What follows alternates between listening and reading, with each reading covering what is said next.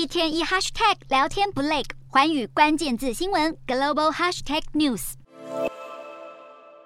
上百位愤怒的武汉民众合力推倒防疫围篱，突破层层封锁。他们对政府严厉封控的不满情绪一次性爆发，抗议为什么其他地方都已经陆续松绑防疫，自己却还得继续承受封控。为了防阻民众反封控抗议再起，北京等各大城市警方随即进入戒备状态，大批警力在广场、道路、商圈巡逻，还随机抽查证件，吓阻任何想表达诉求者，导致抗争行动难以延续。尽管中国境内民众频遭打压，白纸革命效应早已迅速燃烧国际，全球各地都有旅居海外的华人持续声援中国反封控抗争。德国柏林的中国大使馆外，一群中国青年举着白纸与反清零政策的标语，还高喊习近平下台。他们更借机控诉中国政府侵害人权，要求释放遭关押的维吾尔族人士。同一时间，加拿大最大城多伦多以及澳洲雪梨的抗议现场，不仅能见到各式各样的反习标语，还有示威者挥舞着西藏独立运动旗帜、雪山狮子旗，呼吁国际社会团结抵抗中国反人权行径。美国副国务卿雪曼当地时间二日赞扬中国民众的抗争行动已经产生很大的效用，迫使政府放宽防疫措施。自十二月初以来，北京、广州、重庆等大城市陆续松绑防疫，撤除核酸检测站，就连曾经封城好几个月的上海，以及爆发防疫死亡悲剧的新疆乌鲁木齐，都宣布自五日开始，搭乘室内交通工具不需再查验核酸阴性证明。不过，突然政策急转弯，却也引发另类防疫乱象。许多上班族因为进入办公室仍需查验核酸报告，导致室内仅存的少数检测站大排长龙。民众批评政府无预警宣告非必要不做核酸，却没有足够缓冲时间让企业跟进，只会让局面越来越混乱。